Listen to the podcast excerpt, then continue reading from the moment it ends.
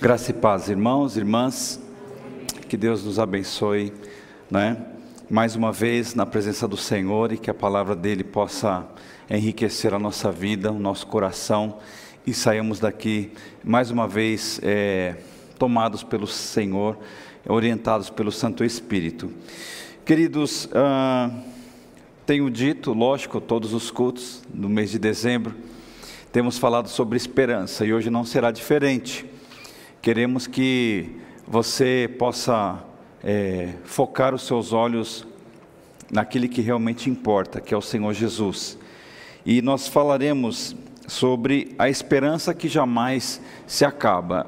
E assim eu convido você a abrir a sua Bíblia em Lucas, capítulo 24, do verso 8 em diante. Nós faremos uma leitura uh, nestes versos. Evangelho de Lucas, capítulo 24.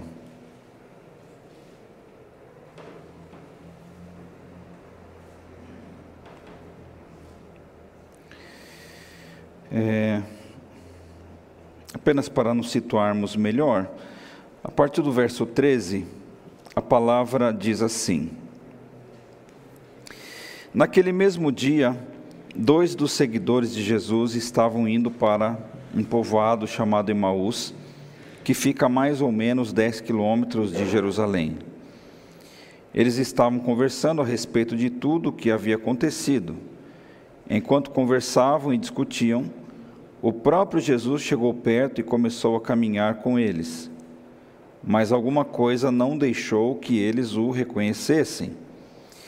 Então Jesus perguntou: O que é que vocês estão conversando pelo caminho? Eles pararam com um jeito triste e um deles, chamado Cleopas, disse: Será que você é o único morador de Jerusalém que não sabe o que aconteceu lá nesses últimos dias? O que foi? perguntou ele. Eles responderam: O que aconteceu com Jesus de Nazaré? Esse homem era profeta e para Deus e para todo o povo. Ele era poderoso em atos e palavras. Os chefes dos sacerdotes e os nossos líderes o entregaram para ser condenado à morte e o crucificaram. E a nossa esperança era que fosse ele quem iria libertar o povo de Israel. Porém, já faz três dias que tudo isso aconteceu. Vamos parar por aqui e, à medida que nós é, fizermos os comentários, nós citaremos os demais versos aqui de acordo com o andamento. Mas vamos orar. Senhor Deus, amado Pai, te agradecemos porque o Senhor é bom. Obrigado, Pai, por este momento glorioso, ó Deus, de louvor e adoração. Ó Deus querido, louvado seja o teu nome, Pai, porque através destas vozes, ó Deus, pudemos é, glorificar o Senhor, bendizer o teu nome, dizer o quanto o Senhor é digno, o quão grande, Pai, o Senhor é. Pai eterno, que tudo isso possa se afunilar e ser plantado no nosso coração e fazer, ó Deus, crescer uma árvore, ó Deus, frutífera na tua presença. Abençoe cada um que está aqui nesta igreja, cada pessoa que está no seu lar acompanhando este culto, que, sejamos, ó Deus, bênçãos nas tuas mãos para ouvir o teu espírito. Muito obrigado, Pai, em nome de Jesus. Amém. Queridos, falar de esperança num tempo em que as notícias não são favoráveis, me parece que é um, um contrassenso, né? Desde, desde a parte da manhã, quando você talvez que tenha o hábito de ligar um rádio para ouvir notícias ou colocar num telejornal, nós somos irmãos é, tomados é, praticamente 24 horas por dia com más notícias de toda a natureza. Né? Pessoas, sociedades, guerras, enchentes, é, coronavírus, questões políticas, né? E aí por aí vai. Então nós somos o tempo inteiro, irmãos, até de uma forma é, muito intensa, é, preenchidos com notícias e coisas que é, desmancham um pouco daquilo que nós acreditamos, né? Nós acreditamos em um Deus que cuida do seu povo, um Deus que estabelece assim a sua vontade. No entanto, você e eu fazemos parte deste tempo em que as notícias não são tão favoráveis. E aí você, quando acha que as coisas estão quase dando certo, né? Por exemplo, com a tal da vacina, já se tem notícia de mutações e tal, embora os cientistas dizem que fiquem tranquilos que no final vai dar tudo certo.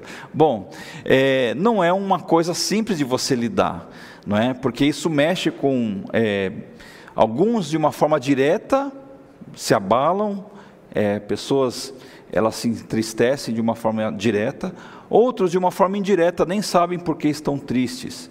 Talvez passa um dia ou outro e aí essa confusão toda de notícias acaba que pesando é, na sua espiritualidade. Irmãos, ah, em tempos assim, é, nós como cristãos precisamos assim valorizar demasiadamente né, aquilo que nós temos em nós, que é o Santo Espírito. Nós temos falado isso de uma maneira muito clara na igreja, a necessidade de nós nos relacionarmos com Ele de uma maneira que é, Ele encontre em nós espaço, não no sentido apenas de nos salvar, nos revelar quem é Deus, mas de transformar a nossa rotina, mesmo em meio a esta circunstância de vida, que ora nós olhamos para cá, ora para lá, ora notícias que nós recebemos, ora coisas que estão para acontecer que são ruins, mesmo diante de tudo isso, irmãos, é que permaneçamos na presença de Deus de uma forma digna, como Ele merece ser adorado, ser reverenciado. Veja, queridos, que é, os discípulos que estavam a caminho de Emaús, talvez de uma certa forma possam nos representar, porque eles viveram momentos muito bonitos na presença de Jesus. O texto começa dizendo, irmãos, que os discípulos caminhavam, ou seja, eram homens que, é, Cleopas era um deles, né? a própria Bíblia fala o nome, é, de que eles estavam a caminho de Emaús, e de repente eles começaram a debater, conversar, coisas da vida, né? E Jesus ele chega ao lado deles e começa a andar, e, incrivelmente, irmãos, o próprio discípulo de Jesus não percebe que o seu mestre estava ali. E às vezes, irmãos, a, a confusão mental, as preocupações, os medos, a, as nossas angústias, né? É, sobretudo as nossas preocupações, né? Sejam de qualquer natureza, saúde, emocional, familiar, financeira, é, social, é, enfim, você pode então se é, colocar diante de Deus e dizer para Ele: Olha, realmente eu estou muito preocupado ou preocupada com determinadas coisas, comigo, com pessoas, com familiares, e nós nos pegamos neste ambiente que nós mesmos fabricamos. Nem sempre, irmãos, os nossos devaneios, as nossas ideias, é, são coisas que nós é, recebemos por terceiros, mas são coisas que estão aqui. Que foi exatamente o que aconteceu com esses discípulos. Que coisa interessante, parece até uma tragicomédia. Eles, há dias atrás, há momentos atrás, semanas, alguns meses, coisas assim, de pouco tempo, viram e ouviram diretamente de Jesus milagres, palavras, sermões. Eles é, presenciaram a formatação ou a materialização do reino de Deus na terra. Estavam assim, possivelmente é, empolgados, felizes, porque Deus estava ali fazendo obras e tal, Jesus fazendo aquilo e tudo, mas eles é, alimentaram, queridos irmãos e irmãs, uma ideia equivocada de tudo isso, e a prova é que, quando eles é, se referem a Jesus, eles confessam de que Jesus não era aquilo que Jesus realmente era, mas eles definiram Jesus para si, e aí eles falaram assim: olha, um grande profeta, um homem de Deus, mas eles não o reconheceram como Senhor em primeiro momento. E aí, irmãos, Jesus ele anda ali, ele chega próximo daqueles dois a caminho de Emaús, mais ou menos como acontece conosco também. Muitas vezes, irmãos, nós não percebemos o quão Jesus se faz presente em nossa vida,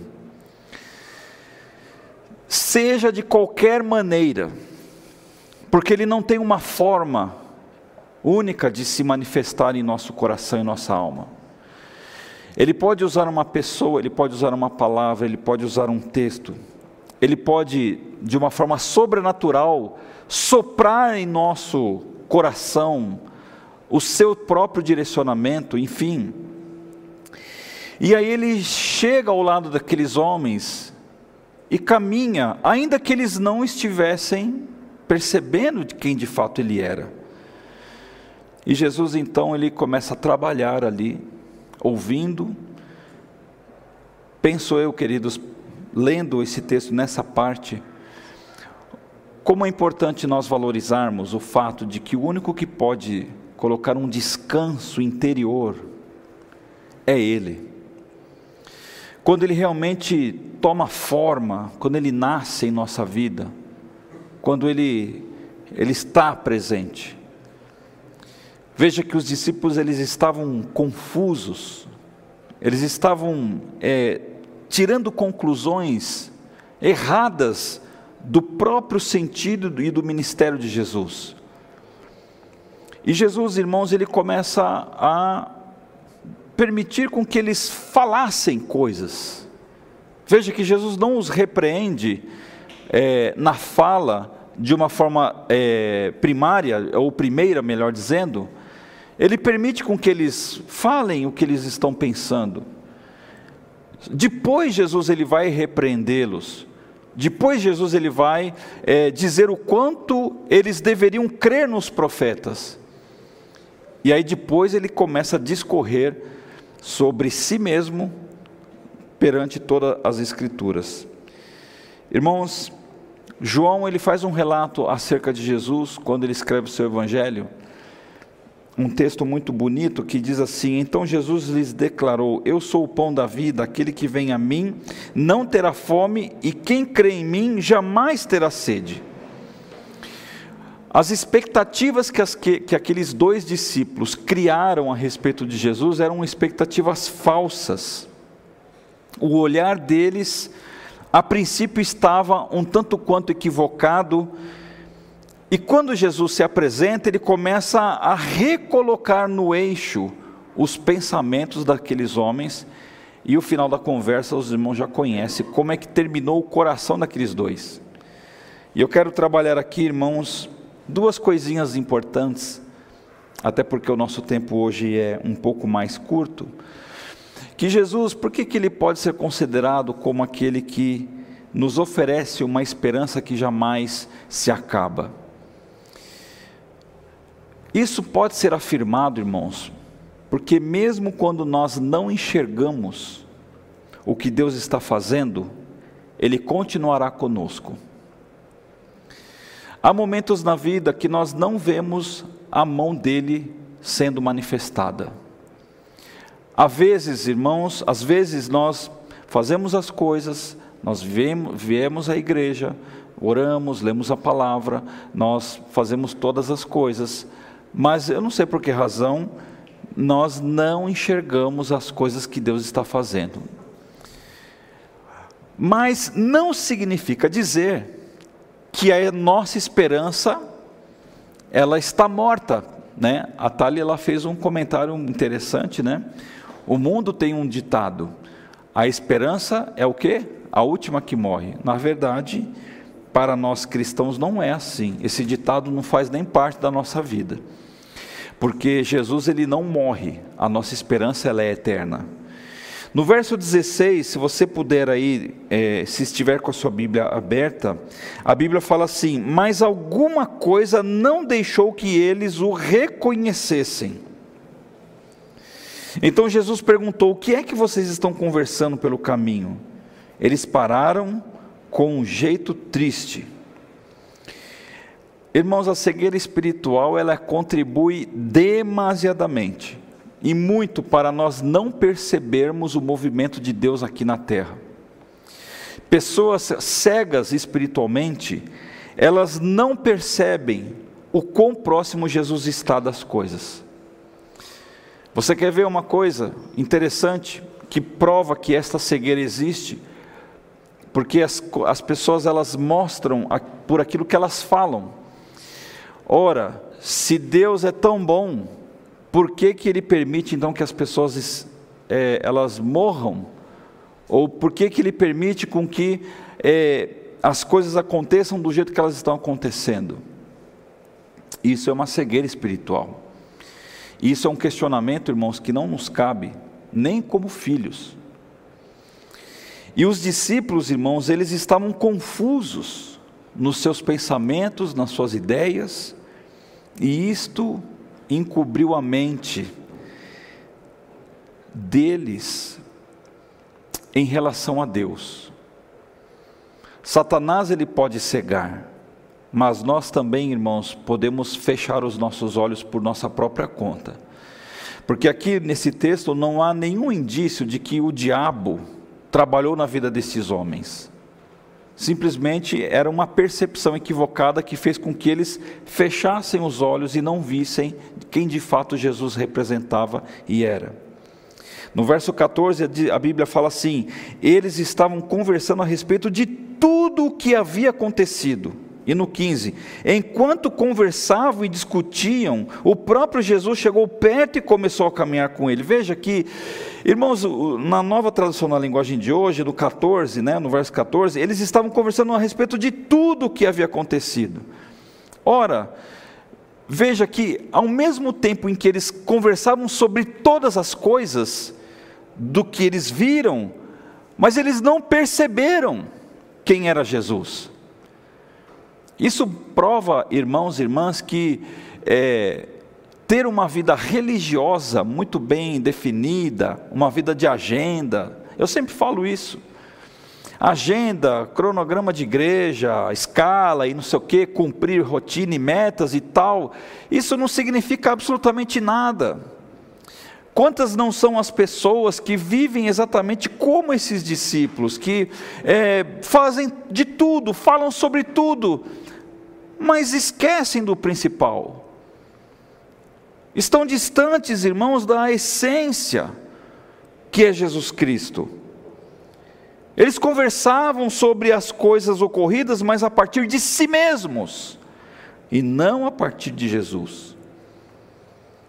A nossa fala, a nossa visão, a nossa percepção, irmãos, quando ela é feita a partir apenas das nossas percepções, das nossas, das nossas vontades, e não a partir dos pensamentos que nós entendemos ser de Jesus aqui na palavra, isso pode nos dar, trazer um grande prejuízo. Veja, tem um exemplo na palavra do Senhor muito bonito que é de Nicodemos. Os irmãos sabem quem foi Nicodemos. Nicodemos não foi um qualquer da sua época foi um doutor, um homem entendido, um homem que tinha um conhecimento. E Jesus, irmãos, quando ele começa a conversar com Nicodemos, eu quero ler aqui para você, preste atenção. Havia um fariseu chamado Nicodemos, ele era líder dos judeus. Uma noite ele foi visitar Jesus e disse: Rabi, nós sabemos que o Senhor é um mestre, que Deus enviou, pois ninguém pode fazer esses milagres se Deus não estiver com ele.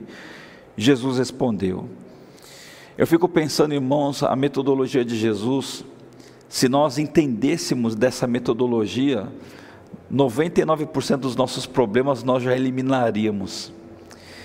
Jesus, irmãos, ele não debate com Nicodemos, não entra na onda de Nicodemos, não dá crédito para as palavras de Nicodemos, mas diante do elogio que Nicodemos faz a Jesus, Ainda que ele seja, ainda que esse elogio, essa palavra a respeito de Jesus seja correta, mas ele estava ainda limitado na sua compreensão, ele não enxergava quem era aquele que estava diante dele mesmo. E Jesus respondeu: Eu afirmo a você, Nicodemos, que isto é verdade. Ninguém pode ver o reino de Deus se não nascer de novo. Irmãos, por isso que se o Espírito Santo não puder fazer a obra dentro do nosso coração para revelar quem é Jesus, aqui, lógico que depois o, o texto vai se culminar em João 3,16, o texto áureo do Evangelho, que a gente sempre gosta de citar aqui, mas a Bíblia está dizendo que nós não vemos o reino, nós não enxergamos o reino. Ninguém pode ver o reino se não nascer de novo. E esses discípulos, irmãos, que incrível, eles não viram o reino ao lado deles, eles estavam cegos, eles estavam ocultos. O ministério de Jesus, irmãos, olha só, o Senhor me deu o seu espírito. Ele me escolheu para levar as boas notícias aos pobres, me enviou para anunciar a liberdade aos presos, dar vista aos cegos, libertar os que estão sendo oprimidos. Eu entendo, na minha humilde maneira de interpretar Lucas 4,18, que este dar vista aos cegos vai além da cegueira é, física, também inclui aqueles que estão cegos espiritualmente, porque o texto está relacionado diretamente à libertação de pessoas que estão sendo oprimidas.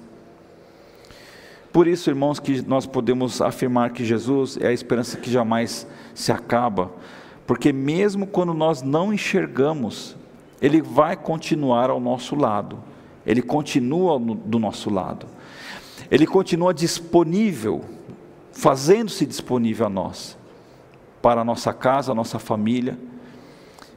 E só fazendo um fechamento deste ponto, irmãos, muitas vezes é, nós não enxergamos o que Deus está fazendo, por isso não desista da sua fé, mesmo que você não veja a mão de Deus operando, o poder de Deus sendo manifesto de uma forma direta, não desista dessa caminhada, porque não significa que ele não esteja fazendo. No verso 21, se você puder aí também ler comigo,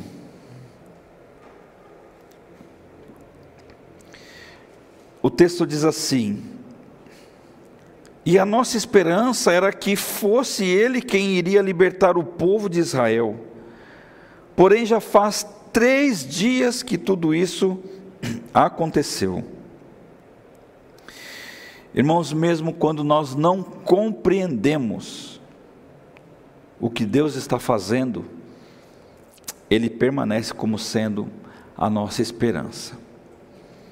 Aqueles discípulos, irmãos, eles queriam, compraram a ideia, talvez eram adeptos a classe é, política judaica que acreditava que Israel seria liberto por, um, por alguém definido, por um braço humano, possivelmente porque eles falam sobre isso, e aí o texto está dizendo que a esperança deles em Cristo era que Jesus libertasse o povo de Israel. Porém, três dias que Jesus já havia morrido, e nada aconteceu. Ou seja, houve uma falta de compreensão plena da presença de Jesus ali naquele momento, no coração deles. A esperança, irmãos, que aqueles discípulos alimentaram nada tinha a ver com a essência da mensagem de Jesus. Eu penso aqui, irmãos, fazendo uma parênteses, né? Que, primeiro, as, as, nossas, as nossas expectativas, né? Elas, elas chegam a um determinado nível, mas a mensagem de Jesus, irmãos, ela vai muito além daquilo que nós temos como expectativas. Nós não podemos confundir, fiz uma, uma anotação aqui, esperança com expectativa pessoal. Né? São coisas bem distintas e possivelmente bem desniveladas.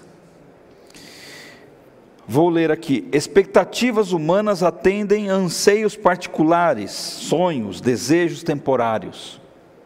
É errado nós termos expectativas, irmãos? Claro que não. Nós temos anseios particulares, temos desejos, temos sonhos, temos essas coisas. Esperança em Cristo nos eleva um degrau acima e nos conecta ao que Ele quer fazer em nós. Uma coisa, irmãos, é nós sonharmos, termos expectativas e buscarmos a validação daquilo que Jesus, aquilo que nós achamos que Jesus quer fazer. Uma coisa é isso, é conduzir a nossa fé dessa forma. Por exemplo, você quer uma coisa, aí você vai a Jesus para que ele valide a sua vontade. Pode ser que isso aconteça, mas pode ser que isso não aconteça. A esperança, irmãos, que nós devemos alimentar em primeiro lugar, ainda que esta validação que a gente apresente diante de Deus através das, as, nossas orações seja é, possível e biblicamente amparada, mas a esperança, irmãos, que não se acaba e nos torna crentes maduros, é quando eu oro a Deus e eu digo a Ele assim: Senhor, eis-me aqui e faça tudo de acordo com a Sua santa e soberana vontade.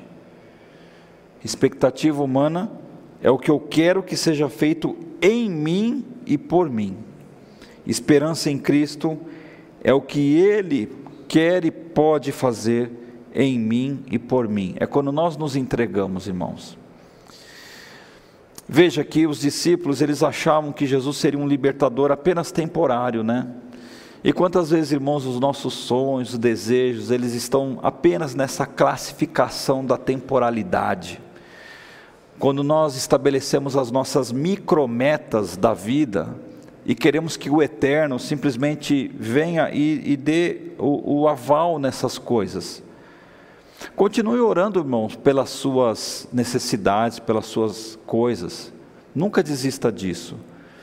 Mas seria saudável que antes de nós querermos validar as nossas questões aqui, é nós entendermos qual é o nosso papel nas mãos dele.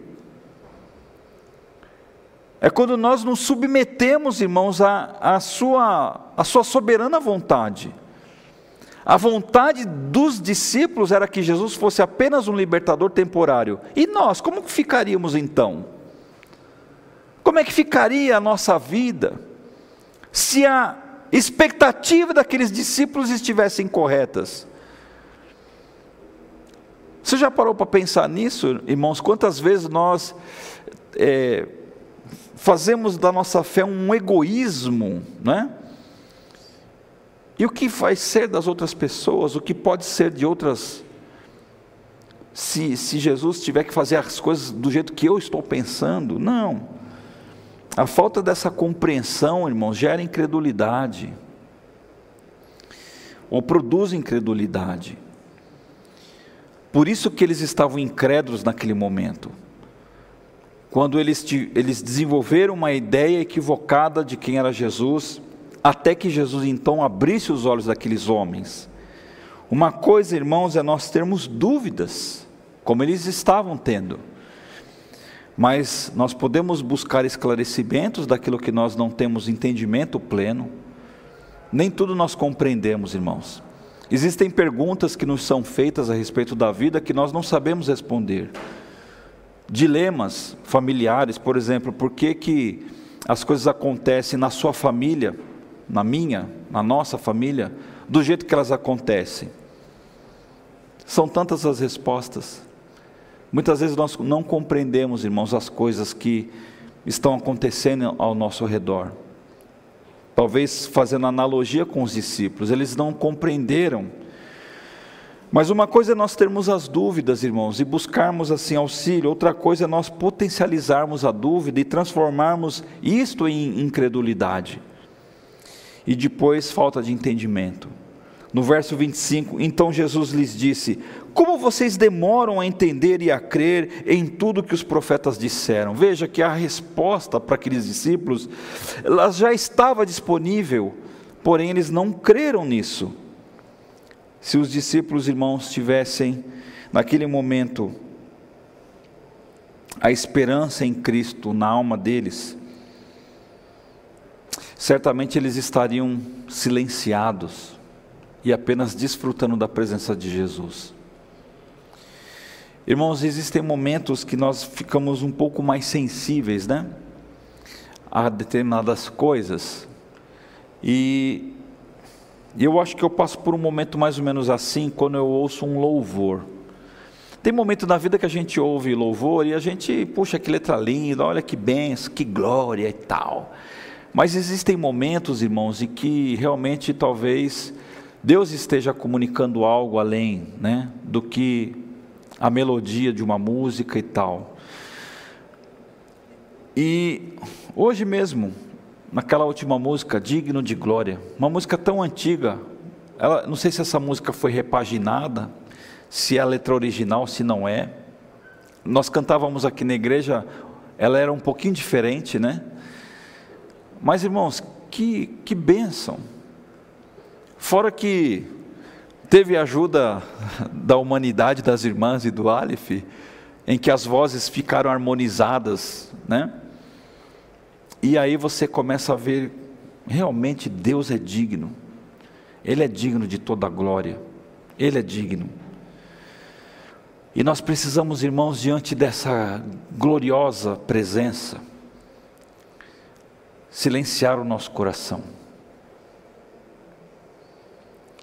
nos submeter aos seus cuidados, né?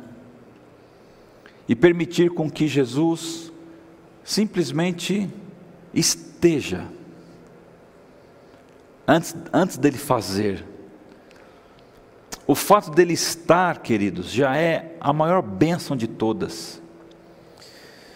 Lamentações 3:26 Melhor é ter esperança e aguardar em silêncio a ajuda do Senhor. Aqueles homens estavam agitados, estavam confusos, mas nós vemos, irmãos, que Jesus ele vai conduzindo, e o texto depois vai é, dizer, nós não lemos a, a, palavra, mas quando ele começa a falar, quando ele começa a explicar todas as passagens das Escrituras Sagradas que falavam dele, iniciando com os livros de Moisés e os escritos de todos os profetas, no verso 30, sentou-se à mesa com eles, pegou o pão, deu graças a Deus, depois partiu o pão e deu a eles, Aí os olhos deles foram abertos e eles reconheceram Jesus, mas ele desapareceu. Irmãos, Jesus os saciou com a palavra. Possivelmente amanhã, nos lares de muitas famílias, será preparada uma mesa, um banquete, uma ceia, com comes e bebes, com frutas, comidas Oro a Deus para que você tenha esta abundância e esta bênção na sua casa. Mas irmãos, o dia 25, 26, 27 vai chegar e aquela comida já vai acabar. Mas a palavra de Jesus, irmãos, nos sacia de uma maneira eterna. Jesus inflamou o coração deles com fé e a verdadeira esperança. Jesus conseguiu, porque para ele era simples fazer isso, ele é, corrigiu o foco dos olhos daqueles homens. Tirou o foco de um Jesus humano, de um Jesus apenas terreno, para o Jesus eterno. Por isso que o coração daquelas pessoas estavam fervilhantes. Veja que Jesus ele partilha o pão. Qual é o símbolo disso? Comunhão, não é? O símbolo da comunhão, irmãos, no momento de ceia é algo assim sublime em nossa vida. E Jesus abriu os olhos da fé daqueles dois. Irmãos, que neste Natal os olhos da nossa fé sejam arregalados. Amém? Que os nossos olhos espirituais, irmãos, estejam desse tamanho aqui, com lentes realmente nítidas, limpas, cristalinas, para enxergarmos aquilo que Deus está fazendo. Veja que, fazendo agora a conclusão, Jesus nunca, assim como nele, como eles, nunca nos deixará famintos, nunca. Pode ser que falamos aqui da ceia do dia de amanhã, mas pode ser que alguns que estejam nos ouvindo, ou irmãos, enfim, não sei, não tenha abundância na sua casa. Mas mesmo assim, irmãos, Ele nunca nos deixará famintos. Eu sempre lembro do momento, irmãos, mais difícil da minha caminhada, quando eu fui para o seminário. Foram quatro anos de preparo teológico e quatro anos de dependência mil por cento dos outros, porque Deus queria tratar a minha fé, eu creio nessa forma. O meu desemprego não foi porque eu era preguiçoso ou coisas do tipo, mas porque eu entendo que houve um movimento espiritual na minha vida e na minha família, para nós ouvirmos da parte dele: vocês virão para o ministério, mas vocês precisarão aprender que dependência espiritual vem primeiro do que a dependência física. Nós nunca ficamos sedentos. Pelo contrário, irmãos, quando nós estamos quebrados, qualquer vírgula é um grande sermão. Quando nós estamos com vontade de aprender algo, qualquer frase, irmão, já marca a nossa vida. Jesus não nos deixa famintos, Jesus nunca nos deixará cegos, nunca, nunca.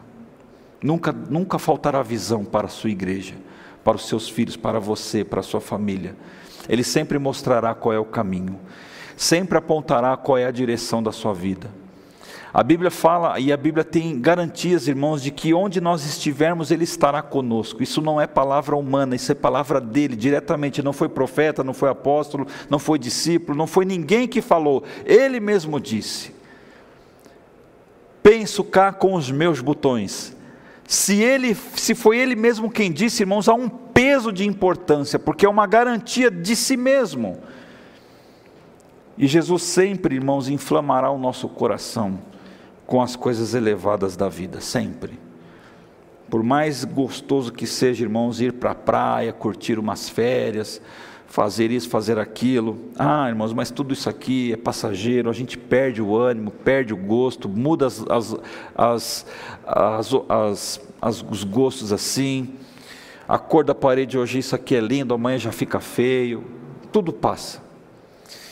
Então eles disseram um para o outro: não parecia que o nosso coração queimava dentro do peito quando, eles, quando ele nos falava na estrada e nos explicava as escrituras sagradas? Essa pergunta, irmãos, nós fazemos também. Puxa vida, como foi gostoso ouvir aquela palavra, como, como foi bom cantar aquele louvor com os irmãos, como foi bom, parecia que o nosso coração estava inflamado, não é assim que às vezes a gente sente, irmãos? Isso é o resultado de alguém que nos garante que a esperança jamais se acaba. Que eu e você, irmãos e irmãs, você que está na sua casa, tenha esta meta na sua vida. Não olhe para mais ninguém, olhe para Cristo. Permita com que Ele nasça definitivamente no seu coração e deixe com que Ele faça tudo isso. Vamos orar. Senhor Deus, amado Pai, te agradecemos, porque o Senhor é bom, o Senhor é maravilhoso.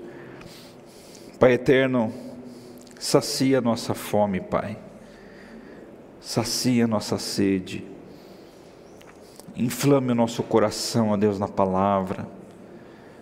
Pai amado, coloque sobre nós, ó Deus, o desejo, ó Deus, de mergulharmos mais profundamente, ó Deus, na presença do Senhor.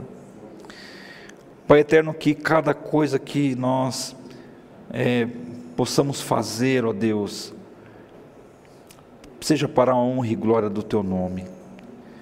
Ó Pai eterno, abençoe esta igreja, abençoe este povo. Que tudo, Senhor, que a Igreja Batista do Jardim Guatemi vier a fazer, ó Deus, seja para a exaltação do nome do Senhor Jesus. Ajuda-nos, ó Deus, a dependermos de Ti e oramos agradecidos em nome de Jesus. Amém.